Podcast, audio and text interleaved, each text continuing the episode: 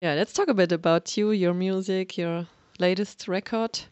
Yeah. Um, maybe first of all to your biography a little bit. So it's quite interesting. You you grew up in in South Africa in the more or less alternative milieu, right? yes. So you Yeah, you exactly. you visited the, the Waldorf school. Is it called Waldorf as well? in- Waldorf. Yeah, genau. Um, yeah, I I grew up in a in a house that my parents built on the side of the mountain, um, and we had quite an alternative upbringing, I guess. Quite um, quite uh, secluded from, I guess, the normal society in South Africa, which in general is is a lot of poverty, a lot of pain from apartheid, and um, it's it's quite a frustrating society as well, just with uh, how how badly uh, people live, m- most people. Um, but I was very lucky, and I went to a Waldorf school for most of my schooling, which was great because I learned a lot about how to use my hands, how to make crafts, how to do a lot of things, not just academic things. Um, and my parents uh, had a really good record collection. They were quite alternative. They were making documentary films. Um, so yeah, that was that was kind of where I started. What what have the films been about? So uh, they started by filming uh, the things that were happening in apartheid and sending. Okay, so the- political. the- it was political, um, kind of news stuff, uh, stuff that was relevant to what was happening in the 80s in South Africa. Um, and then eventually they made documentaries about uh, the people in northern Namibia, the Himba people, and um, you know conservation stuff, um, uh, helping to try and stop a very destructive dam from being built that would take away all of their ancestral graves. Um, but eventually, my parents had to both uh, do more news stuff than their own personal projects because it's a very hard industry, especially in South Africa, to be able to get funding and to make your own documentaries is very, very difficult. Are they still doing so? Making films? Yeah, my d- my dad's a cameraman. Um, he mo- mainly does news um, and gets flown around the world to do stuff like that. And then my mother's an editor. Okay. Yeah. So you you told about spoke about the record collection. Mm. Yeah, maybe you could do some name dropping. Which records did you find as a child? Um, you know, there was all of the all of the classic stuff from the 60s, 70s, and 80s. But I guess the stuff that stood out to me a lot of the time was the the kind of strong female um, voices, which my mother uh, specifically had in her record collection. People like PJ Harvey and Cat Power, Morcheeba, Portishead, Janis Joplin, these kinds of people. Yeah, that's cool. I, I have to laugh because that that's the music I was listening to when I was young. so, but I go. I don't think that I'm that old that I could be your mother. So No, you have no, but my parents were pretty hip. You know, they Okay. were pretty cool. seems so. Yeah, they are hip, but are they as well hippies? Would you say, or are you I, hippie? I think they they come from um, a bit of uh, hippie influence from their from their teenagehood and young adult life. I think they were quite rebellious, quite anarchistic. Um, I wouldn't I wouldn't uh, label myself as a kind of typical modern day hippie. I'm not very uh, like pseudo spiritual. I, I don't um, I don't really believe in uh, star signs and, and the, the power of of, uh, of crystals, but um, I I would say that I'm I'm a bit alternative. Um, that yeah, I don't know. I, I, I don't think that I'm a modern day hippie, but I definitely think that my upbringing and where I come from definitely has influence from a hippie or anarchistic kind of alternative uh, uh, background. So there's as well a bit of punk, maybe more. Yes, I would say more. Yeah, hippie punk. Let's let's go Okay. with punk. I'm, I'm that's more cool. into that. Yeah, because, because you you made or make a lot of street art and street music, so that's why I thought it's Yeah, absolutely. ba- barefoot, absolutely. standing barefoot on streets. Yeah, I don't think I would do that today, but as a as a teenager, I was all about the barefoot. now I'm like Warschauer Straße. That shit is disgusting on my feet. Never. I will never do that. is there a lot of, of chewing gum or, or dog oh, poop? not or even like like puke and like Hmm. weird drugs. okay. okay. So, what what would you say? What was the most important time for you as a street musician? So, in which area or place? um, like where where I was playing. Yes. or- So, what was the most important um, time for you there? I think um, from around 2012, when I moved to Berlin, when I made busking, like uh, street music, my day job, it was like something that I did every single day. Um, that was definitely the most important time uh, for street music for me. I was playing on Warschauer and uh, sometimes Mauer Park on Sundays, and it was it was a time where I I relied on on street music to make a living and to pay for my rent and to survive, you know. So it was the, definitely the most relevant time in my life for street music. And then kind of 2013, 2014, 2015, those were t- the years where I actually started making really good money from street music, selling once I had an album or like I had an EP so I could sell physical products. Um, and it was kind of insane actually when I first started selling CDs on the street and how much money I was making. It was cra- It was crazy, um, which is very surprising to a lot of people. Um, but it helped me to be able to save up so that I could record a proper album and, and do all of those things. That's that was all money that I saved from playing on the street. And so I guess that that was had its own relevance in terms of making me independent and able to make good quality um, music and hire a proper studio and everything um, just from the money that I was making on the street. Yeah. Do you remember your first big concert? So big, I mean, with two, at least two hundred people or so. Yeah, I mean, I did the my my my EP launch in 2014 um, was in um, this underground uh, club in Neukölln called Keller, and uh, that was I think the first time that I played a proper show inside, and it was sold out. It was like 200 people, um, and that was amazing. That was the first the first time like that, and then in uh, 2015, I guess, I I did my first. I was 21, and it was my 21st birthday, and I sold out the the Lido, and that was a very big accomplishment for me. Yeah, cool. And uh, yeah, what what was the feeling? I mean, was it maybe too much even? In a way, yes, because you know you play on the street and um, that's kind of your life, and you're not very much expecting so much from being able to sell tickets and get people down. And I just realized in that moment the impact that playing on the street had had on my career and on um, you know how many people actually saw me playing on the street and and appreciated me as as a as a proper musician and artist and didn't just see me as a busker, you know? And did you have a kind of fan base on the street, which came again to your bigger concert, or do you Yeah, remember absolutely. faces? Absolutely. Yeah, I remember a lot of faces because some people some people would you know try to be at every one of my street shows. Um, to sometimes to a point of of, of obsessiveness. Um, and sometimes it was an innocent obsessiveness, and sometimes it was not so innocent. Okay. and but um, but there was a lot of people that uh, were very very genuine in the way that they supported me from the street music to the clubs and to the concerts, and um, a lot of people have seen me grow from Sundays in Mauer Park to you know playing what's going to be Columbia Halle in in May, and they've kind of stuck with me through it all. So. Amazing, yeah.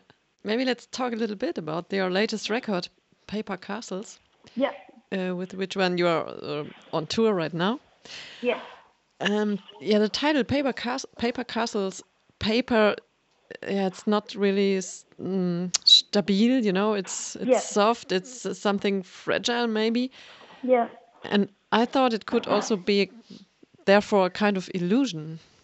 But what was your idea? I mean, it's it's a song that was the song itself was written um, the day after I came back from playing a concert in Palestine, in the West Bank, and um, it was a very reflective song on this experience that I had of being in this place that was so, you know, surrounded by this 720 kilometer wall and that reminded me quite a lot of apartheid, to be honest. And just the fact that there's, you know, people living so close to each other, but that are so, so separated from each other uh, politically and ideologically. And um, I think that's, that was the core of that song. But then when I named the album, I kind of imagined two things. One was the paper castles being something childish, something something uh, nostalgic, something that reminds you of, of childhood, uh, making things out of paper, um, and you know, creating something that it's not like something big, you know. Mm-hmm. And and then on the other side, it's got something to do with um, the idea for me um, that there is no hierarchy, that the that the monarchy, that the the you know the powers of the world and the you know the castles of mm-hmm. the world are are not real. They're all a part of our collective subjective you know consciousness that we all only believe that there are people that are above us because we all believe it and we all give it uh, value and so there's something maybe a bit anti-establishment in the idea behind it okay yeah and in this song there's the line um, the building a motor on houses of paper. So I, I didn't understand it. So it's so it's um it says they're building a moat. A moat is um, oh. the word for a um, like a, a water, a, a, like a thing of water that goes around a castle. Ah, if you know okay. what I mean? Yeah, that's, yes, yes. That's a moat. So the, in German, it's der Burggraben. There we go. Yeah, so that so nobody building, can enter. Can exactly. Enter. They're building a moat around okay. castles of paper, um, and that was specifically, you know, in the song about Palestine. So mm. it's what I felt. About, It's how I felt about the the wall, you know, and mm. about the way that they're uh, protecting um, themselves rather than trying to make a society where everyone is equal and where you know, people have the freedom to move across the wall. And so um, they're building a moat around castles of paper. Um, yeah, refers to that. Yeah, but paper is not water resistant, so yeah, true. one day. that's a good. That's a good one. Yeah. so um, at the, at the same time, at this record, you sing a lot about the love topic, but not only in a positive way, do you? The last topic? So about love, but there are different. Mm. Or what kind of love? What kinds of love do you sing about there? Um, so I think that there's there's a lot in there um, in in that regard. I think first of all there's um, a lot to do with um, self self love and um, uh, basically being able to find a way to love your body, um, which is something that I think a lot of people including myself, have uh, have struggled with at some point in their life. Um, loving their body and also being able to be sex positive, uh, mm-hmm. being able to uh, be in touch with with your sexuality as a female, um, to to find um, you know yourself through that, and to get over your past traumas and the things that have been difficult and um, that have you know made you find it difficult to be intimate to and to be close to other people um, and yeah and i think that there's also a lot to do with um, like being able to love without jealousy and guilt and all the other um, emotions that often come with the idea of love. Mm. Um, and so maybe it's for some people, it would be free, free love. It would be being able to be with someone, but not necessarily be exclusively with them. Or, you know, there's different ways to approach that idea of, of loving without, without jealousy, without attachment, without, you know, holding someone down. Um, and yeah, I think it explores all of those kinds of themes, but definitely starting with yourself. Hmm. Again, we have this hippie thing here. Yeah, exactly. We love. is it something? Is it something you um, want to be able to do? So to to be in love like this, or is this, is it something you you do already? So I think that there's different times in in life for different things. I think that for me, I try not to get too wrapped in the ideological ideas of, of how you want to love and to rather see each each interaction and each person in each moment um, and and see what is right for that. So I am a traveling musician. I don't have a lot of time to be in a committed relationship, um, but I am with someone, um, and uh, I'm very lucky and fortunate that that person has the understanding to see that um, you know we if we want to we can be intimate with other people. It's not something that I look and search for. It's just something that is an option for me, and just having that option and knowing that I you know I'm not. Uh, held back by somebody mm-hmm. is is something that's very important for me right now in my life. Um, but it could change, and I think that for me, it's not about telling people, okay, this is the way to love, and I've figured it out. You know, mm-hmm. it's really such a personal and individual yeah. thing. And it's all about exploring it and finding the right thing for you and being honest with yourself, with the person that you're, you know, with and, and being able to communicate as things change and as things evolve. Yeah, and it starts with self love always. Absolutely. Yeah. Absolutely. Yeah, you um, the release date is is the eighth of March, and yeah, mm -hmm. I know it's it's not by accident that date. So what what what's the reason for you to do it on the um, Women's Day? So it, it was completely by accident. Oh, really? Actually. Yeah, okay. believe it or so not. It was just I an mean, interpretation. It was not. Yeah, no, for sure. I mean, we we um, we had a long uh, time in last year trying to figure out when to release the album, when would be the, the time where we have enough time to prepare and to have the campaign, and because releasing an album is a whole thing, you know.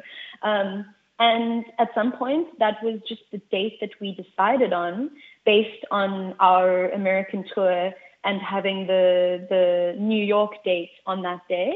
Um, and a few weeks after we decided on that, I got a message from my manager saying, oh, by the way, um, it's also Women's Day. And I was like, okay, cool. That's nice. yeah, because you sing as well a lot about about uh, yeah, let me say feminist mm-hmm. topics or important yeah. important topics.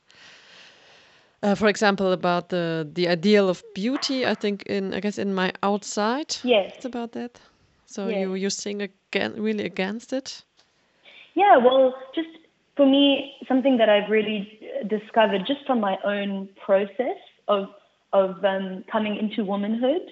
Um, is that I went through all of these different phases of rejecting femininity or conventional femininity completely, stopping to shave my legs and my armpits, like not because I thought it looked nice, but because I wanted to reject everything that I had been told uh, is is what makes you a woman and what makes you beautiful. And um, I stopped wearing makeup completely, which is something that I used to do every day, um, so that I could look at my face and just see it as my face and not look at it in the morning and be like, okay, there's something that I need to fix, you know? Mm-hmm. And so I went through a phase of feeling quite radical about just completely going away from femininity. I wouldn't touch a dress or something pink or whatever. I just wanted to be whatever that I wanted to be. And then I, you know, from that place of rejecting everything, I started to build myself up again, and I started to love feminine, typical feminine things, but from myself and not the, from the world telling me that I needed to love them. So pink actually became my favorite color, but it was it was completely something that I chose for myself. And so through that process, I've just I've realized that every person goes through their own kind of relationship with with uh, finding their feminine voice. And um, that song, "My Outside," for me is um, has a message of saying that everyone should be able to define their own femininity in their own way, and everyone else should accept everyone's definition of it. And and that goes for not just women, but men who have, you know, broken the barriers of what it means to be masculine mm. or have been told that, that that is not the way you're supposed to look. And so it's a song for anyone who feels as though um, they want to somehow reject or create their own um, kind of interpretation of, of what it means to be feminine or masculine or whatever. Mm. And um, it's something that's been quite important for me. So, do you believe in these concepts of uh, feminine, masculine, or so? I see I mean, it all. It's, it's, at the moment, it's a big question, isn't it? Yeah, I see it all as a big spectrum. For mm -hmm. me, mm-hmm. when when I look at feminine, masculine, boy, girl, woman, man, um, all of these kind of binary concepts, for me, it's all a spectrum. And uh, of course, you know, for a lot of people that go through these shifts and changes, they need to find ways to define uh, where what they, you know, uh, aspire to, what they are, who they are. Um, and for me, I accept any definition anyone wants to give themselves, and I think that everything is on a spectrum and you can change it. You can decide that this is how you are one day and the next day wake up and feel different and want to express yourself in that way. And, um, you know, I, a lot of people say, oh, you speak so much about, um, you know, being a woman and woman empowerment, but then your whole band is men. And so, um, and, you know, for me, um, there's no it doesn't it doesn't make any difference to me because first of all my band is men but they are all incredibly feminine actually and more feminine than me sometimes. So if you want to look at it like that so i i see people not in terms of man and woman and these kinds of definitions but uh, you know whatever energy they bring to the table and how that energy um, works with yours. And uh, so it's it's yeah, it's a spectrum. Everything. Do you know the singer Sophie Hunger? Mm -hmm. Berlin based from yeah, Switzerland. I, uh, I, talked to her and she told me so the, at the beginning she had only or mostly men in her band and now she decided to do it 50-50 consequently 50-50 and yeah she she told me that it's so much better in general everything nice. is better now because it's yeah it's yeah, I can imagine. I've never found, I've never found, especially in Berlin. I have some friends back home who I would definitely play in a band with, but um, to be honest, in Berlin, I've never found female musicians um, that I connect with in terms of wanting to have them in my band. Mm-hmm. I just haven't. Okay. Yeah. Yeah, maybe one day. We yeah, absolutely. It all changes. Yeah. Okay. So in the end, if you have some minutes left, mm-hmm. um, mm-hmm the, the hardest maybe the hardest topic in your lyrics so it's about abuse. I don't know what kind of abuse but the song something holy and uh, skin skin crawl. Yes. Um yeah so this is as well kind of a variation of love if you want so but the the bad Absolutely. one yeah. Yeah what what yeah how do you cope with or why do you cope with that hard topic? I mean it's yeah. Really I mean, open. I I avoided I avoided it for so long, not just in my music and my work, but um, in being able to admit to myself and being able to to um, recognize what had happened to me in my past. Um, I haven't spoken very openly about you know the details of what I've been through. But um, you know, there's been a few things I have opened up about, like my drink being spiked and stuff like this.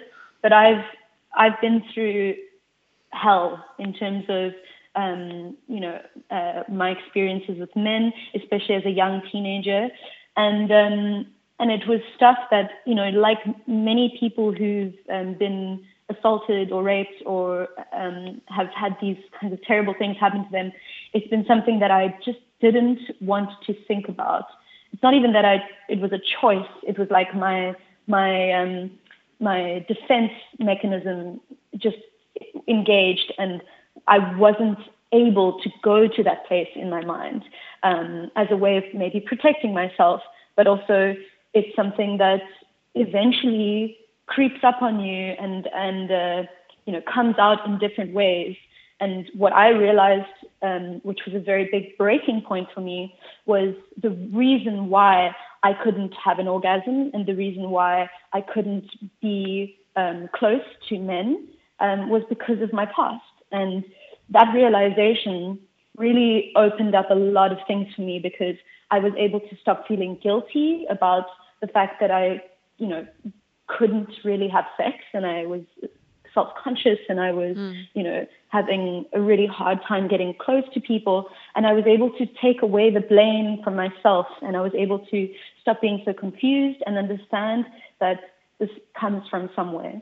And, um, you know, through that process, I used music as a way to, to write about it and to, to process it, to have some sort of therapy, some sort of outlet, and the more that I spoke about it, the better I felt. And the more that I connected to my friends about it and understood that there's so many people around me that have been through similar things, um, you're able to, to realize that it's also something that needs to be spoken about and that there's people all around the world that are holding these things inside of them.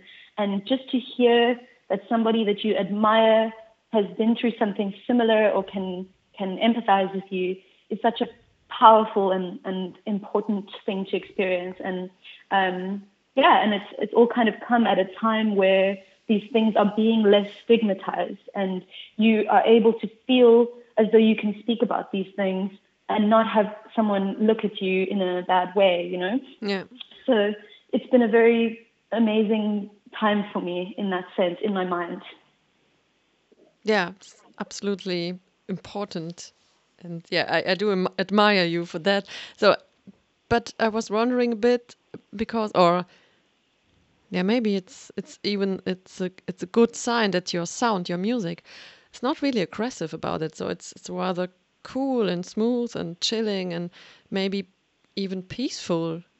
Absolutely, I think that what I realized is even with really hard topics and even with things that make you mad and make you crazy, um, if you want to get into people's hearts and minds about difficult subjects, um, and not just into the hearts and minds of people that will automatically agree with you, but with people that you know aren't used to these kinds of concepts. For instance, the most um, relatable and effective way of getting into people's hearts and minds on these subjects through music is to do it with love and to do it with understanding and empathy and with a tone that is inviting and welcoming and not with a tone of blame or anger. Um, and that's just my approach, but I, I feel like it, it, works really well, and I and I see people um, being receptive to it. So um, for me, that'll always be my approach. Yeah, yeah, cool. Yeah, Alice Phoebe Lou, thank you so much for this conversation. Um, Pleasure. And I think I'll see you on the 1st of May in our city in Freiburg. Oh, cool. On your awesome. concert. Yeah.